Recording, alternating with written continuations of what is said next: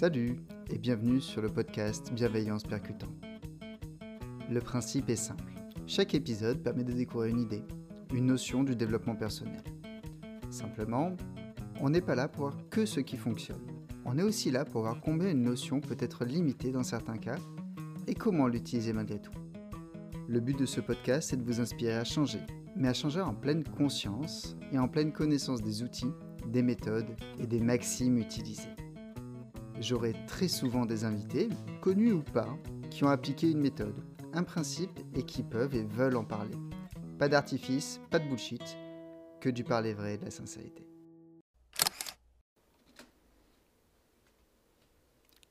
Salut, c'est Will de Bienveillance Percutante. Aujourd'hui, j'ai fait un choix. J'ai fait le choix de vous parler du choix. La notion de choix est délicate en développement personnel.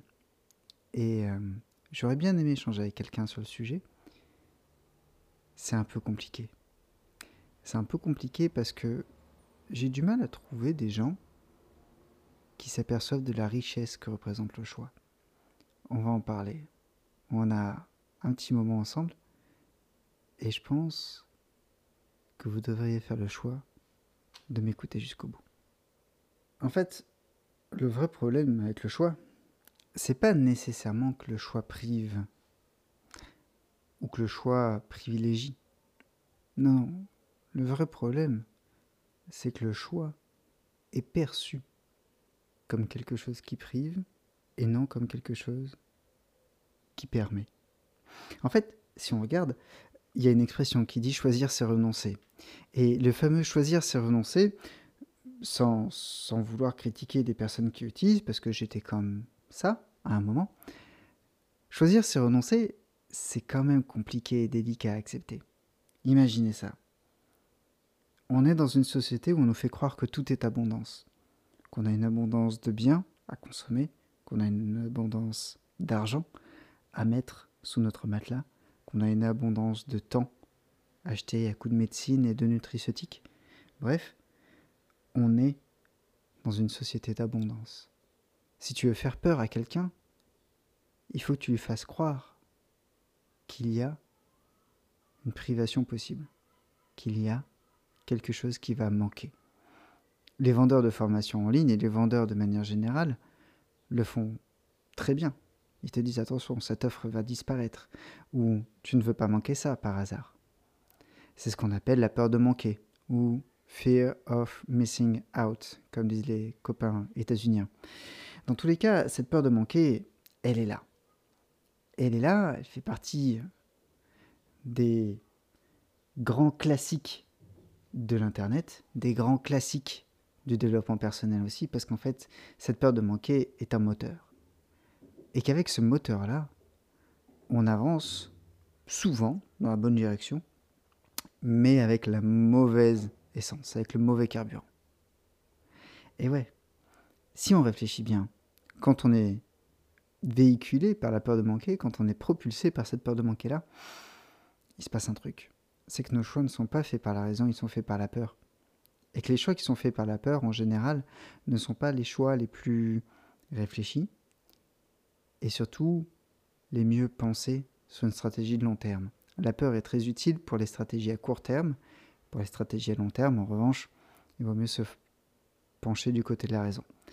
Et cette idée de société de consommation qui va en plus euh, empêcher les gens de choisir par une surabondance de choix, elle est là et on va la travailler encore un petit peu. Il y a un très bon TED Talk que je mettrai euh, en lien dans la description de cet épisode qui parle justement de, de la surabondance de choix et de comment avoir trop de choix nous empêche de choisir paradoxalement. Et la personne qui parle, c'est un monsieur, si je me souviens bien, prend l'exemple des jeans. Il dit voilà, moi quand j'étais jeune, c'est un monsieur qui a un certain âge, tu avais des jeans, ils étaient bleus ou ils étaient noirs, c'était réglé. Maintenant, tu as des jeans qui sont bleus, noirs, verts, jaunes, rouges, peu importe, qui ont des tailles hautes, tailles basses, qui ont des coupes droites, pas droites, slim, extra slim, pas slim du tout, large, baggy, pas de def, et ainsi de suite. Et ça fait peur et ça nous empêche de choisir. Parce qu'en fait, plus on a de choix possibles, et plus on est paralysé par le fait de choisir. Puisque je vous rappelle que dans ce cas-là, choisir, c'est renoncer à choisir un jean bleu avec une coupe droite, je suis pas très original dans mon exemple, ben en fait ça crée un truc, et ça crée le fait que tu refuses, tu te prives de tous les autres possibles sur cet achat-là. L'autre solution, c'est de s'acheter tous les jeans possibles. Mais pas tous les comptes en banque le permettent, premièrement. Et deuxièmement, ce n'est pas parce que c'est possible que c'est souhaitable. On en arrive à un vrai problème autour du choix. C'est que quand on réfléchit en termes de choisir, c'est renoncer. Le choix devient un moment crucial de privation de tout un potentiel d'action possible. Et si le choix devient un moment de privation d'action potentielle, ben là on a un vrai problème, c'est que du coup le choix est essentiel, il est important, on n'a plus droit à l'erreur. Alors qu'on pourrait fonctionner différemment. Si le choix n'est pas plutôt considéré comme étant le fait de privilégier quelque chose, mais toujours comme le fait de se priver de quelque chose, ça bloque les gens. Je me souviens d'une boîte que j'ai eue euh, en formation. Le porteur de projet avait mis au point avec, euh, avec son, associé un slogan à base de déconnexion. Et en fait, le fait de travailler sur la déconnexion, en fait, euh, ça fonctionnait pas. Les gens n'utilisaient pas le produit, alors qu'il était très bien, qu'il est toujours très bien, parce que la boîte existe encore, mais tout simplement parce qu'ils ne voulaient pas se priver de la connexion.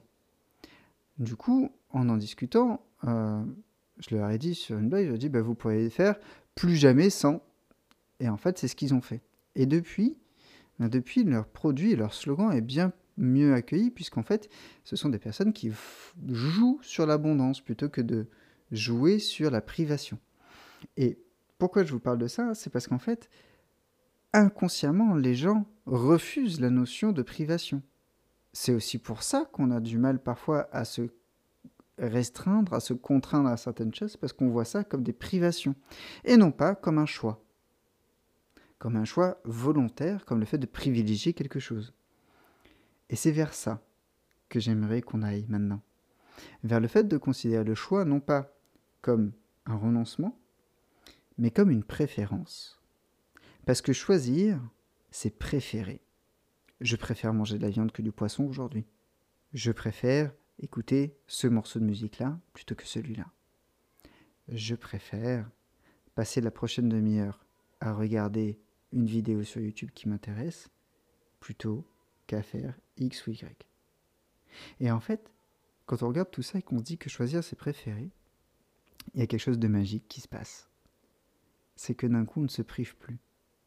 On devient des gourmets du choix. On devient des personnes qui choisissent en leur âme conscience.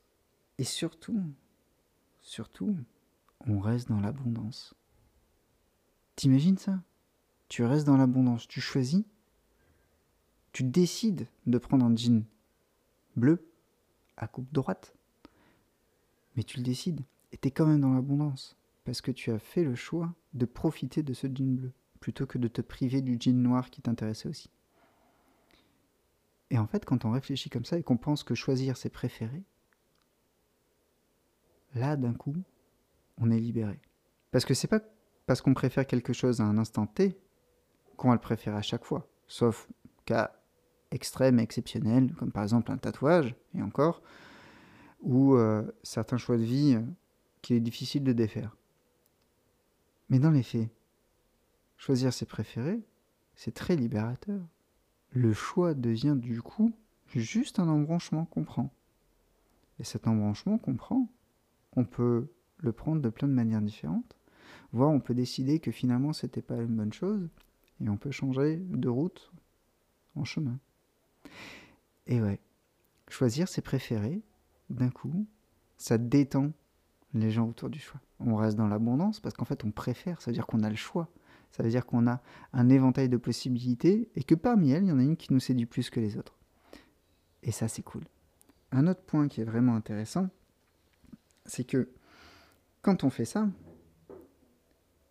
quand on dit qu'on préfère, on remet la multiplicité de choix dans le choix. On n'est plus entre un choix A et un choix B. On sait qu'on a mille manières de faire les choses et qu'on préfère l'une d'entre elles et que peut-être que c'est quelque chose de composite, un mélange entre le A et le B par exemple, et ainsi de suite. Et là on est bien. Là on est vraiment bien parce qu'en fait ce qui se passe, c'est que d'un coup le choix il devient non seulement libérateur, il devient aussi synonyme d'abondance, et enfin, il devient un moment exceptionnel pour exercer sa conscience. Et ça, c'est important parce que quand on est conscient du fait qu'on fait un choix, quand on est conscient de l'importance du choix et en même temps de sa relative insignifiance, il se passe un truc. C'est qu'on devient responsable. Et si vous avez écouté le premier épisode de ce podcast, Bienveillance percutante, sur la responsabilité, vous savez que la responsabilité est une des clés du développement personnel. Et quand on choisit, on est responsable. On est responsable de nos choix, du fait que c'est peut-être une erreur, et aussi du fait qu'en fait, c'est peut-être une putain de bonne idée. Et là, on a tout gagné. Quand on devient responsable de nos choix, quand on devient enfin capable d'assumer nos choix pleinement en disant oui j'ai préféré ça, oui j'ai préféré sortir jusqu'à 3 heures du matin alors que je donnais une formation la veille et effectivement, j'en assumerai les conséquences. Non pas que ça me soit déjà arrivé, mais bon, imaginons. Et eh bien juste en réfléchissant comme ça, et en acceptant le fait que choisir, c'est préférer, que parfois on préfère être un peu imprudent, être un peu inconséquent, plutôt que d'être tout le temps responsable, ou en tout cas tout le temps sérieux, parce que la responsabilité et le sérieux sont deux choses différentes. Là, Là, on arrive sur une expression de la responsabilité qui est vraiment intéressante. Et je vous invite à vous demander, vous, quelle est la dernière occasion où vous avez choisi, préféré quelque chose et que finalement, vous avez assumé partiellement ou totalement les conséquences? Parce que quand on préfère, on assume. Et quand on préfère, par exemple, manger sainement plutôt que de manger rapidement, quand on préfère au hasard boire un troisième verre d'alcool plutôt que de rester dans la norme légale qui nous permet de conduire jusqu'à chez nous, alors il faut assumer. Il faut assumer le fait que parfois, quand on mange sainement, en public, les gens nous disent Oh là là, tu pourrais te lâcher un peu. Et que quand on boit un coup de trop, nous avons une dépense à faire qui est celle du taxi ou du Uber pour rentrer. Donc, vous avez maintenant le choix. Le choix d'être cohérent en permanence, ou pas. Mais en tout cas, vous avez le choix de préférer une option plutôt qu'une autre. Et vous savez quoi? Il y a une notion qui est intéressante, qui est que parfois les choix difficiles mènent à une vie facile, et que les choix faciles, le choix de la facilité, mène à une vie compliquée. Allez, salut Et voilà, c'est fini. Merci encore d'avoir suivi ce nouvel épisode du podcast Bienveillance percutante. Si vous avez des idées de thèmes à aborder, n'hésitez pas à me contacter pour m'en faire part. Des réactions, des commentaires, ça se passe sur les réseaux sociaux. Facebook, Twitter, LinkedIn, Instagram, je suis là.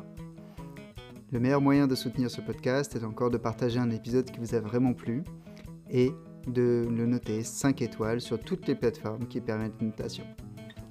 Merci encore, à très bientôt. Salut.